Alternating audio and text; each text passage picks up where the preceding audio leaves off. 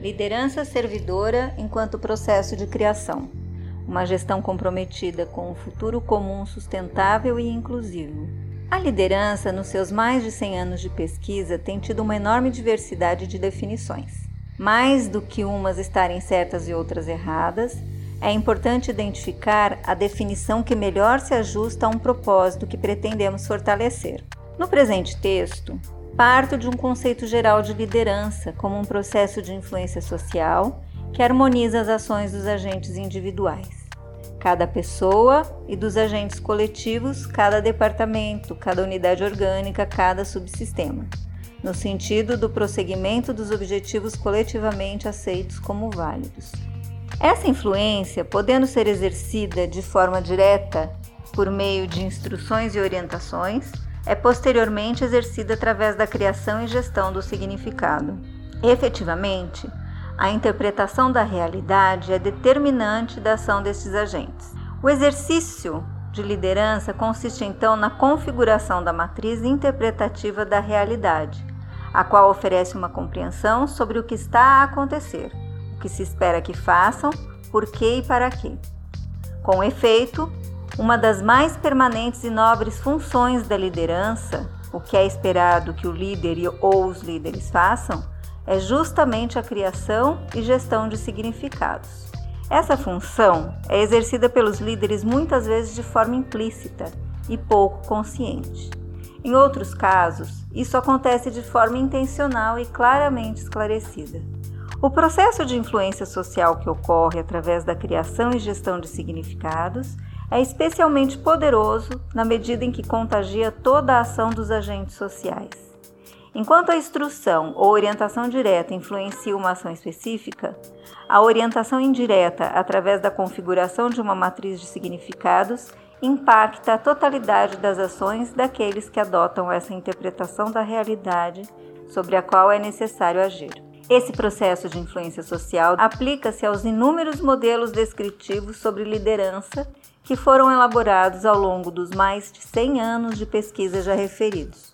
Esses modelos propõem estilos de liderança que ou são considerados universalmente válidos ou são considerados válidos para situações tipo.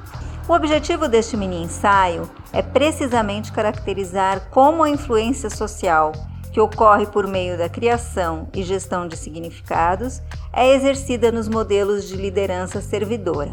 A liderança servidora, que deu origem a um conjunto de modelos prescritivos, é uma abordagem particularmente desenvolvida nas duas últimas décadas.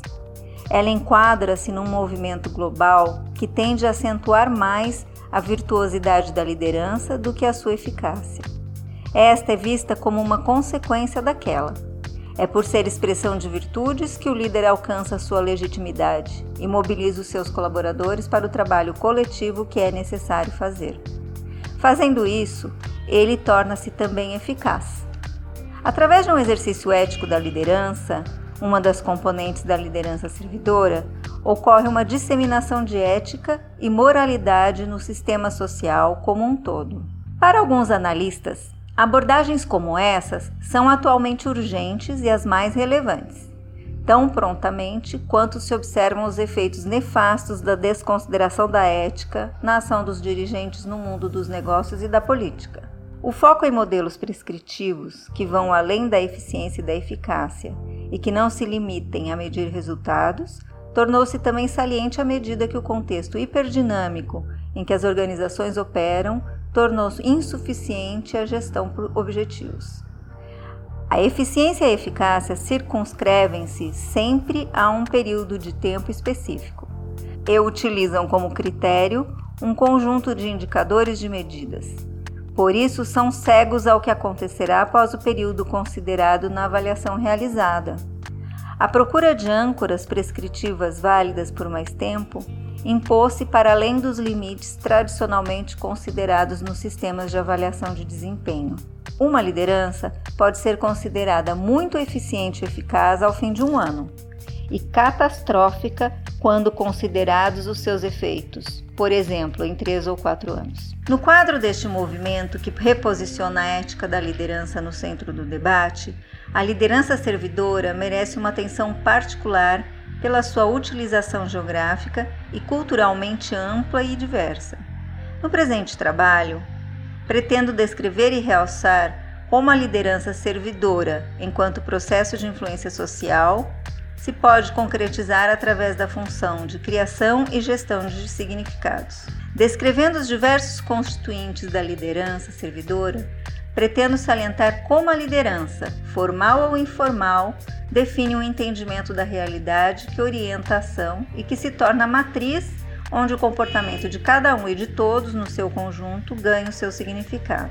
Através da elaboração de uma leitura da realidade, os contributos dos agentes individuais que estão envolvidos numa ação coletiva, como o propósito de uma empresa, ganham sentido e harmonizam-se o suficiente para que o resultado final seja útil e cumpra os objetivos. Os diversos modelos de liderança servidora têm sido utilizados nos mais variados contextos culturais e geográficos. Encontramos estudos teóricos e empíricos que utilizam como conceito nuclear dos fenômenos de liderança em países como a África do Sul, a Austrália e a Indonésia, o Brasil, os Estados Unidos, a Holanda e o Reino Unido, a Alemanha e a Nigéria, entre outros. Existem mesmo publicações acadêmicas exclusivamente dedicadas ao estudo da liderança servidora, como o International Journal of Servant Leadership e o Servant Leadership Theory and Practice. Embora existam diferenças entre as culturas quanto ao modo como se operaliza a liderança servidora para torná-la culturalmente adaptada, os seus ingredientes universais são identificáveis. As seguintes dimensões surgem em mais de um modelo de liderança servidora e caracterizam-na de uma forma global. Vamos lá. Autenticidade. Ser autêntico é uma condição para ser ético, credível e, por meio de exemplo, exercer uma influência sobre os demais. Essa influência ocorre por observação contagiante e por aceitação antecipada. Ao constatar a autenticidade do líder, os colaboradores sentem-se mais legitimados a serem também autênticos. A autenticidade é, assim, um elemento inclusivo que promove a aceitação das diferenças. Ética. Ter preocupações éticas vai além da atuação em conformidade com a lei. Não é apenas evitar a punição. Ter preocupações éticas significa assumir um conjunto de valores, ou seja, fundamentar as suas ações não nos benefícios econômicos que decorrem, mas porque isso é o que está certo fazer, mesmo que traga custos para o agente individual ou coletivo. Agindo eticamente, o líder dá o exemplo e reforça os guias de ação configurados pelo bem comum.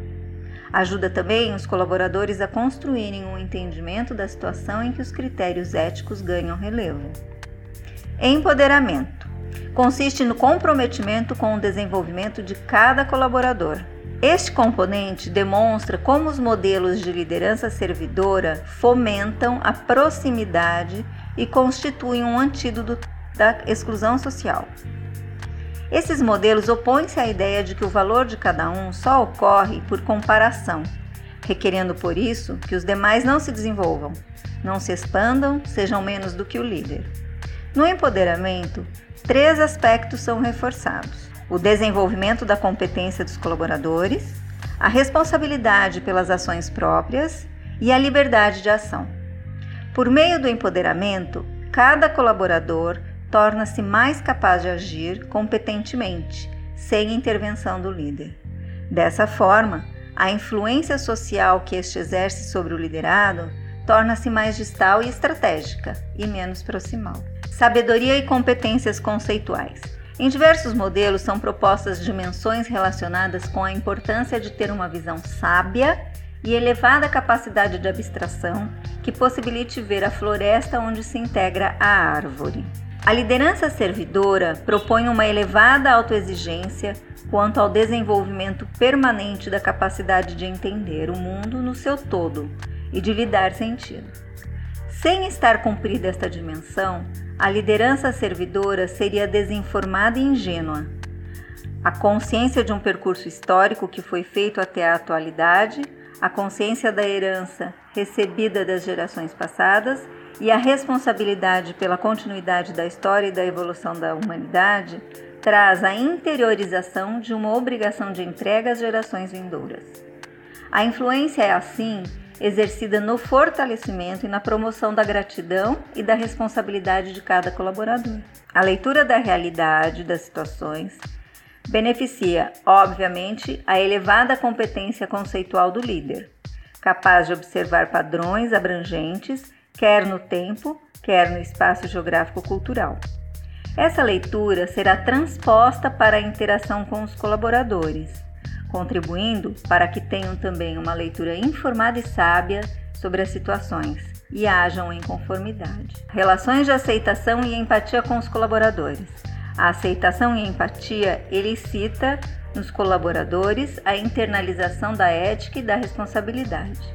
O líder desenvolve relações de confiança e aceitação que, perante a grandeza da causa em que trabalham, suscita reciprocidade e responsabilidade.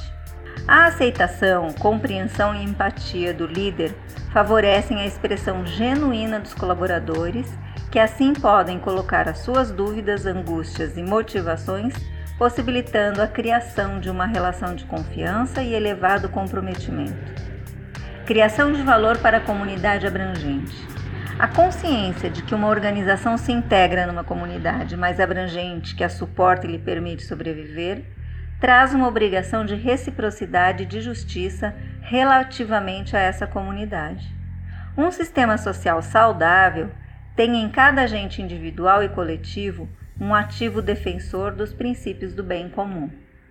Sem essa comunidade, a organização não se viabilizaria e, por isso, a gratidão é fomentada como o desejo e a intenção de retribuir.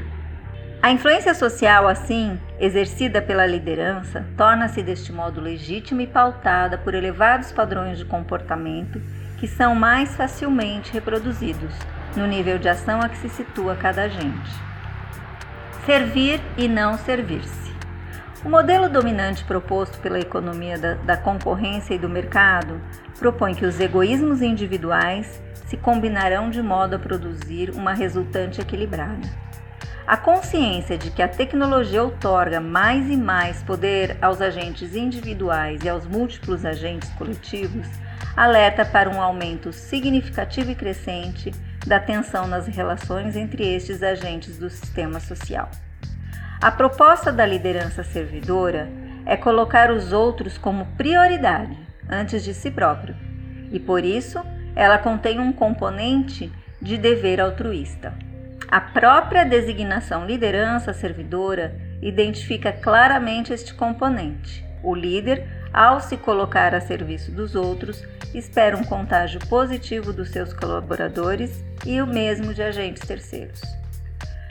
Fomentar a identidade de cada um com um todo maior, que integra os demais. A visão holística, que considera cada um como parte de um todo maior, é uma aquisição da consciência humana. A ênfase colocada na separação e na divisão poderá ser um passo necessário para o desenvolvimento de uma identidade. Seguramente, também a aquisição da consciência coletiva constitui um passo relevante do desenvolvimento. A influência positiva observada através deste componente consiste no fortalecimento do conceito de bem comum, que irá se tangibilizar nas pequenas ações do dia a dia e nas grandes decisões estratégicas e filosóficas da atividade das organizações. Esses oito componentes, presentes nos modelos de liderança servidora, estão profundamente interligados entre si, mas a sua distinção permite compreender melhor cada um deles. Não se pode ser ético sem ser autêntico. Não se pode ter a pretensão de servir bem os outros sem sabedoria e competência conceitual. Não se pode estabelecer relações de empoderamento sem empatia e desenvolvimento de relações de confiança. Além disso, servir os outros em vez de servir-se dos outros e agir tendo em vista o bem da comunidade justifica-se pela identidade com um todo abrangente e não apenas com a individualidade pessoal. Paradoxalmente, uma liderança que atua no quadro da liderança servidora requer um compromisso permanente com o desenvolvimento do autoconhecimento e com o desenvolvimento da maturidade pessoal. Não se pode ser líder servidor sem ser genuíno. E a sabedoria necessária para ser servidor promove-se com o aprofundamento do conhecimento de si mesmo em relação aos demais e em integração com eles. Esse desenvolvimento implica também em uma permanente atenção às dimensões éticas da nossa ação. Essas dimensões éticas são passíveis de desenvolvimento por meio de ações estruturadas e intencionais. Assim, agir como líder servidor é uma forma de exercer influência social positiva. Essa influência ocorre por observação e contágio positivo. Essa influência exerce-se porque promove a internalização das normas da reciprocidade e possibilita a expressão de generosidade e gratidão.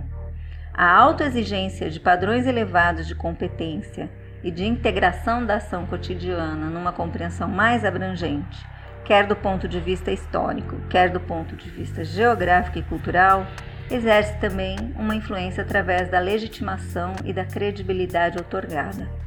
Essa autoexigência conduz a propostas de leitura da realidade que são integradoras, sábias, generosas e consequentes, porque a sua genuidade garante a persistência na ação. Assim, elas tornam-se também inclusivas e sustentáveis. Esse é um texto de Nuno Rebelo dos Santos, na voz de Gisele Saad, coordenadora da Rede Felipelli.